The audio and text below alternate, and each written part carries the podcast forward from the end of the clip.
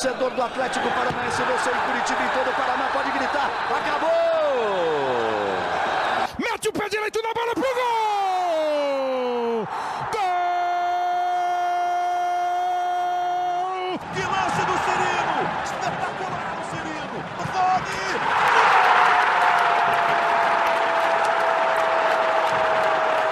Fala torcida rubro-negra, está no ar mais um podcast.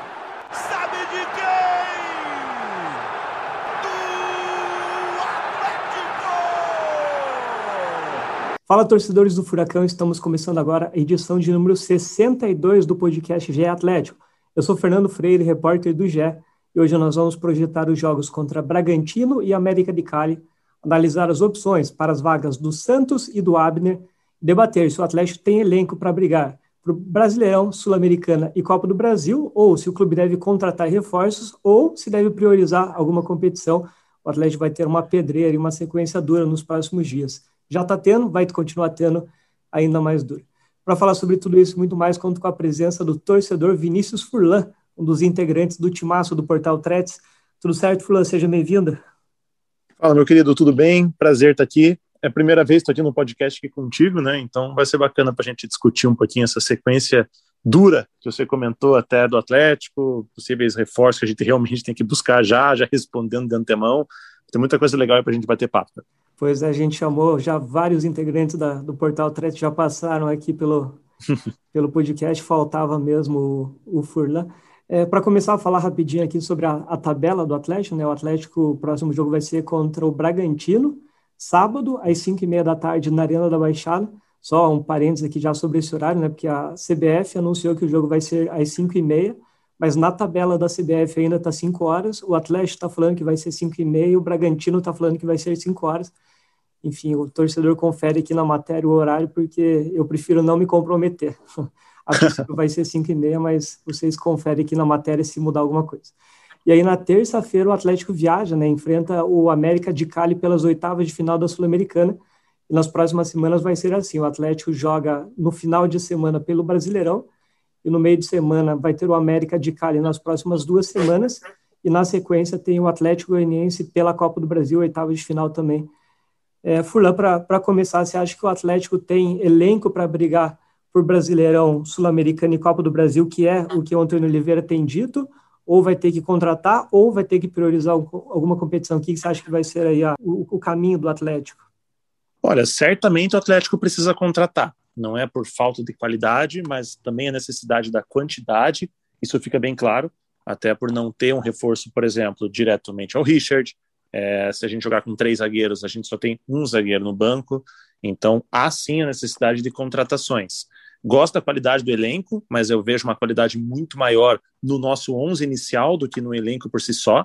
É, entram jogadores bons realmente, tem entrada de Kelvin, é, a gente consegue ter um bom nível às vezes com o Jadson, é, e tem alguns jogadores que entram e conseguem aí trazer uma qualidade para o Atlético. Mas certamente o Atlético precisa aumentar o elenco e qualificar também em certos pontos. Se a gente for responder se o Atlético realmente briga por todas as competições, o Antônio Oliveira não falaria que a gente não briga por uma, ele falaria que a gente briga, logicamente, por todas. Mas ele sabe, a própria diretoria sabe que precisa reforçar se a gente realmente quiser títulos ou coisas grandes aí na temporada, e isso vale para todas as competições. Isso deve acontecer já nessa janela, a gente está esperando, inclusive, todos trabalhando forte para saber o que, vem pela frente, mas eu ainda acho que o foco do Atlético não deve ser ainda o título brasileiro, que falta ainda muitas coisas, mas quando a gente fala das taças, é, realmente a gente precisa de uma contratação ou outra para a gente poder trabalhar. Eu não priorizaria no momento, eu acho que o momento é de somar pontos no brasileiro, é, mas eu acho que há jogos e jogos. Esse contra o Bragantino certamente não é um deles. Daqui a pouco eu vou querer saber do Furlan melhor ali uma análise das posições que o Atlético precisa reforçar em relação à, à, tabela, né, o Atlético hoje é o terceiro colocado com 19 pontos, mais com um jogo a menos. Ainda está pendente aquele jogo contra o Flamengo. O Palmeiras é o líder com 22 pontos, o Bragantino é o vice-líder com 22 pontos. Se o Atlético ganhar esse jogo que falta por pelo menos dois gols de diferença, aí hoje seria o líder do Brasileirão. Em relação a priorizar ou não, a gente perguntou no, no Twitter ali para os torcedores, ainda está aberta a enquete, quem quiser pode participar lá E a maioria, por enquanto, né, 59% acredita que o Atlético tem que usar força máxima em tudo, 32% dizem que deve priorizar os mata-matas, e ali 7% acham que deve priorizar só o Brasileirão. E a gente perguntou no, no Facebook também, vários torcedores participaram lá, a maioria também pedindo força máxima. O Russo de Lima colocou força máxima em tudo, sei que é difícil ganhar todas, mas vai que vai. O Juliano Machado comentou também força máxima em tudo, tem que ser bi em alguma coisa.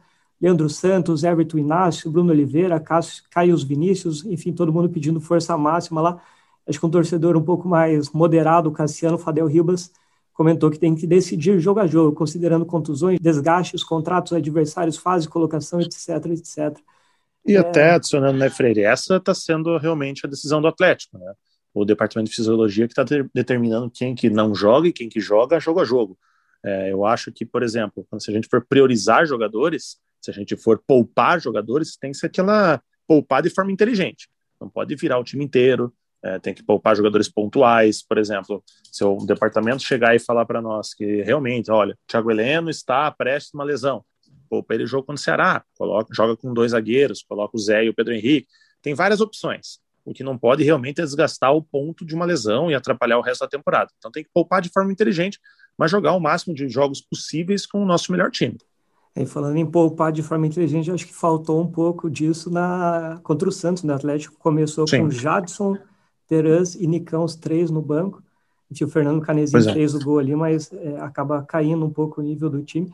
E até sobre utilizar os reservas, estava pesquisando que 2019, enfim, o Atlético tinha um timaço, né? Não dá nem para comparar. Sim.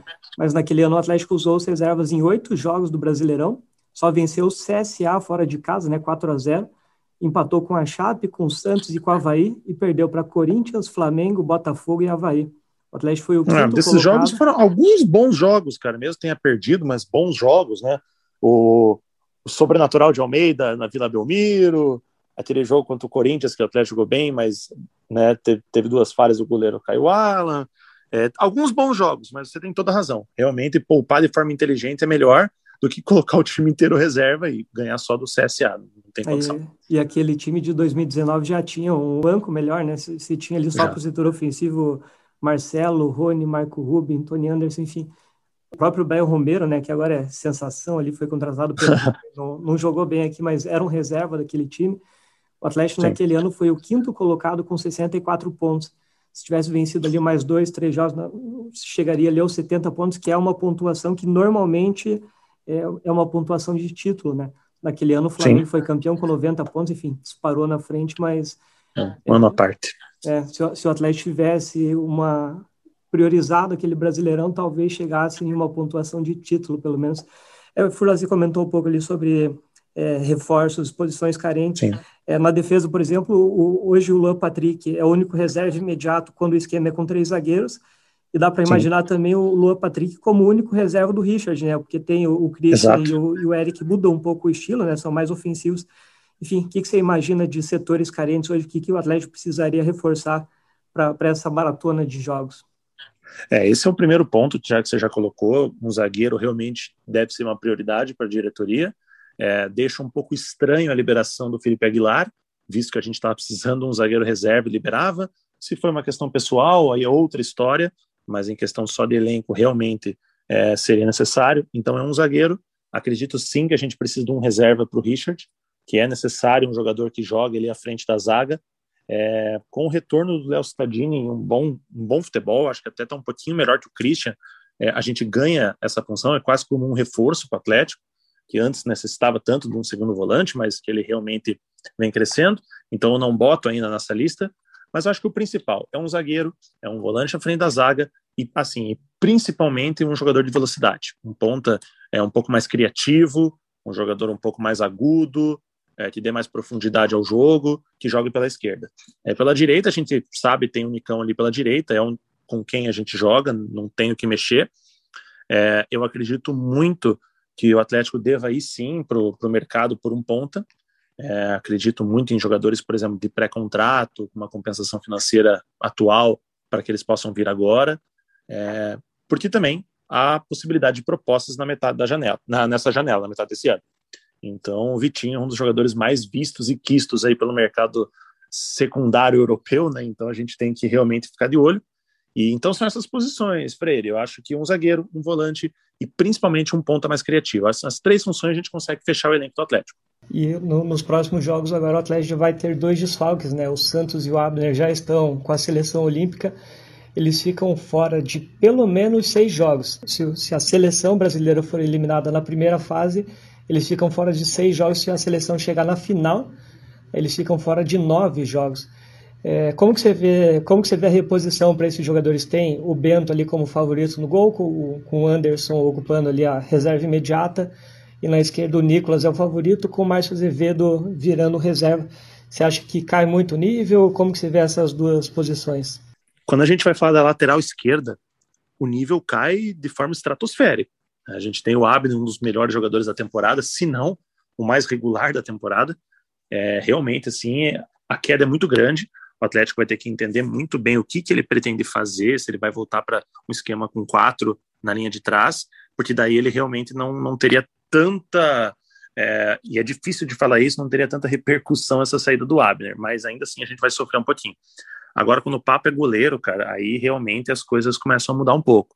É, o Santos é ídolo, ele tem uma sequência muito boa de grandes defesas pelo Atlético, mas é inegável que ele vem falhando muito.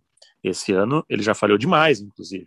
Falhou contra o Chapecoense, falhou contra o Atlético Goianiense, é, se não me engano, foi o Atlético Goianiense, agora não lembro de cabeça, mas falhou contra o Bahia, falhou agora também contra o Santos. É uma sequência de falhas muito grandes. É, ele falhou nos dois gols contra o Bahia, então, se não me engano, já são seis ou sete erros diretos para gol já no ano, e isso é muita coisa. Eu acho que ele precisava sim já desse descanso de Atlético um pouquinho, torço por ele lá no, em Tóquio para que ele possa realmente explodir a carreira dele. É, eu acho que vai fazer bem para o Atlético. Eu torcendo muito que isso se torne um fato, né? É, que o Bento venha e realmente possa jogar. Eu, particularmente, prefiro mais o Anderson jogando. Gosto da sequência que ele teve na Série B é, pelo Náutico. Eu acredito que lá ele teve que segurar uma bucha muito grande, um Náutico brigando contra a Série C. E ele foi o principal jogador do segundo semestre. É, e o Bento não estava tendo tantas experiências, não teve tanto tempo de jogo. Mas quando ele entrou, correspondeu, apesar de algumas falhas no Paranaense. É uma situação um pouco complicada. Eu iria no Anderson, mas não vejo problema nenhum também o Bento ter a famosa minutagem aí pelo Atlético. Ele deve ser o, o, o substituto direto. O Atlético ganha alguns pontos, é, mas perde principalmente ali com o Abner, né? A saída dele vai ser quase que irreparável a gente ter um lateral esquerdo. É muito difícil ter um lateral esquerdo hoje no Brasil com o nível do Abner. A gente vê só o Arana e, e pontuais, assim, realmente, porque o Abner ele é um, um, caso muito diferente e ele é um jogador diferente, realmente. É, você tem, pode citar ali Felipe Luiz como jogador mais experiente, mas enfim, Sim. em grande fase mesmo é, é o Arana e o, é o, Arana o Abner. E, e, o Abner talvez até com mais potencial, né? Porque o, o Arana está vivendo um grande momento, mas é um jogador já, já mais experiente. E Exato. até só passar aqui a, a, os jogos em que Santos e Abner são desfalques, né? Ele já não joga agora contra o Bragantino. Depois os dois jogos contra o América de Cali, Ceará, Internacional e Atlético Goianiense. Aí se o Brasil uhum. chegar na final, eles também ficam fora contra Atlético Mineiro, Atlético Goianiense e São Paulo. Ou seja, vai ser uma, uma sequência dura. Dureza. Vai precisar, dureza, dureza. Né? Vai precisar que esses dois aí mostrem potencial e, e não deixem cair tanto nível como pode ameaçar cair. O, o Furlan comentou ali das falhas do Santos, né? acho que a força Sim. defensiva, porque em, em, vários jogos a bola praticamente não chegava ao Santos, essa chance na seleção acabou vindo talvez no, no pior momento do Santos aqui no Atlético.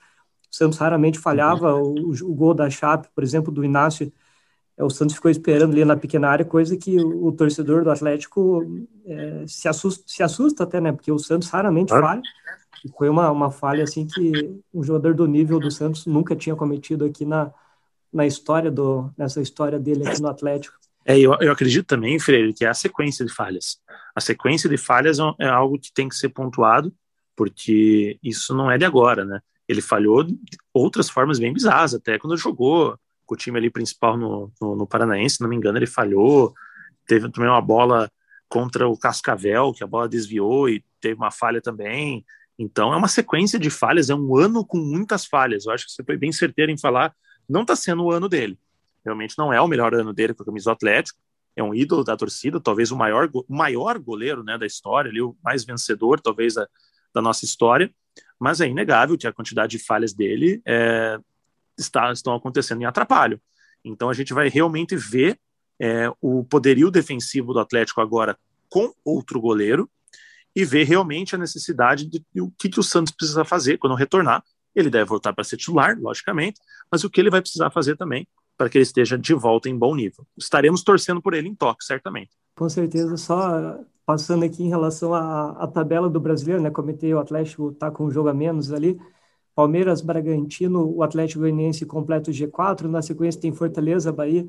É, Flor, você comentou que é cedo para sonhar com o título. Antes da, da, do campeonato começar, eu, eu vi o Atlético brigando na, no meio da tabela, não via o Atlético brigando nem por Libertadores.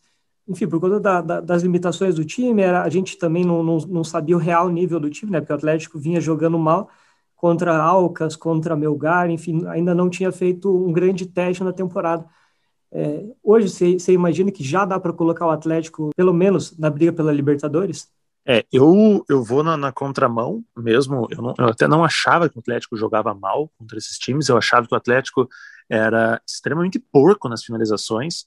Era o time do, do top 20 aí da Série A, né? Era o time que a pior nível ali de performance barra é, aproveitamento. Né? Então era horroroso esse nível. E a gente realmente não conseguia fazer os gols, mas nós criávamos muito. Por contramão, nós também éramos o time que mais criava gol. Ok, são times ruins, como Alcas, Metropolitanos e etc. Mas o Atlético criava muito e fazia teu papel. É, com o Renato Kaiser titular, realmente a gente teve uma quantidade de gols perdidos muito grande. Isso diminuiu com o Matheus Babi, ainda acontece, mas diminuiu bastante.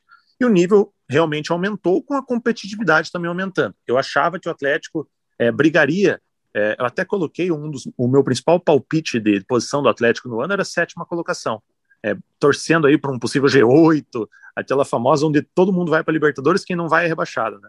Então eu estava torcendo muito nessa pegada. Eu vejo o Atlético hoje com um elenco, com um potencial de crescimento desse elenco também, em termos de contratações, etc., e também é, de produtividade do próprio elenco, um time para G6.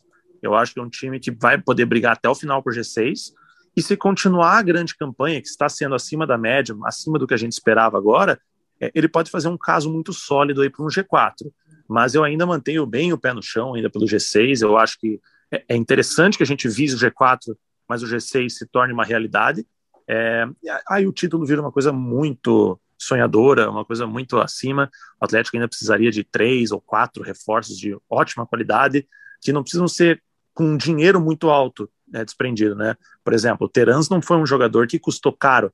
Se você for colocar agora 7 milhões de reais pelo Davi Terans, todo mundo assina 30 vezes, né? Jogadores com impacto do Davi Terans, não importa o resultado, teria que vir uns 3, 4 para a gente realmente poder brigar por título. Então, acho que é mais é, factível a gente bater o pé no chão e brigar ali por um G6 ou G4. Eu acho que isso dá sim para colocar o Atlético nessa, nessa pegada. Até, independente se o Atlético vá brigar ou não, né? de qualquer forma, o Atlético já abriu, por exemplo, é, nove pontos para o Internacional, 11 pontos para o São Paulo e 17 pontos para o Grêmio, que são times que normalmente brigam por, por vaga na Libertadores. Eu imagino que o Inter, por exemplo, é um time que vai ainda crescer, o Grêmio, lógico, é, é um time que deve reagir, talvez não entrando na briga por Libertadores, mas enfim, o Atlético vai abrindo vantagem ali para alguns times que no futuro pode ser que sejam concorrentes diretos é, passando agora para a Sul-Americana, né? Porque terça-feira tem jogo.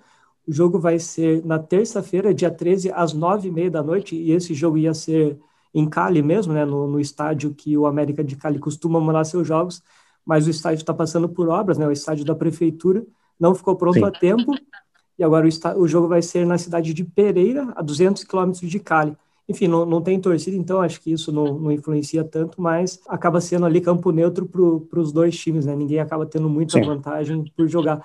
Fazendo só um resumo aqui, um raio-x do, do América de Cali. Na, na semana que vem a gente vai fazer um material mais completo, mas é, o América de Cali teve uma temporada ruim, né? Na última temporada, é, caiu nas quartas de final do Apertura, caiu nas quartas de final da Copa da Colômbia e ficou em terceiro lugar no grupo H da Libertadores era o grupo que tinha Atlético Mineiro e Cerro Portenho. A América de Cali perdeu os dois jogos para esse, esses times e aí só pontuou contra o Laguaira. Venceu em casa, empatou fora, fez quatro pontos em um grupo.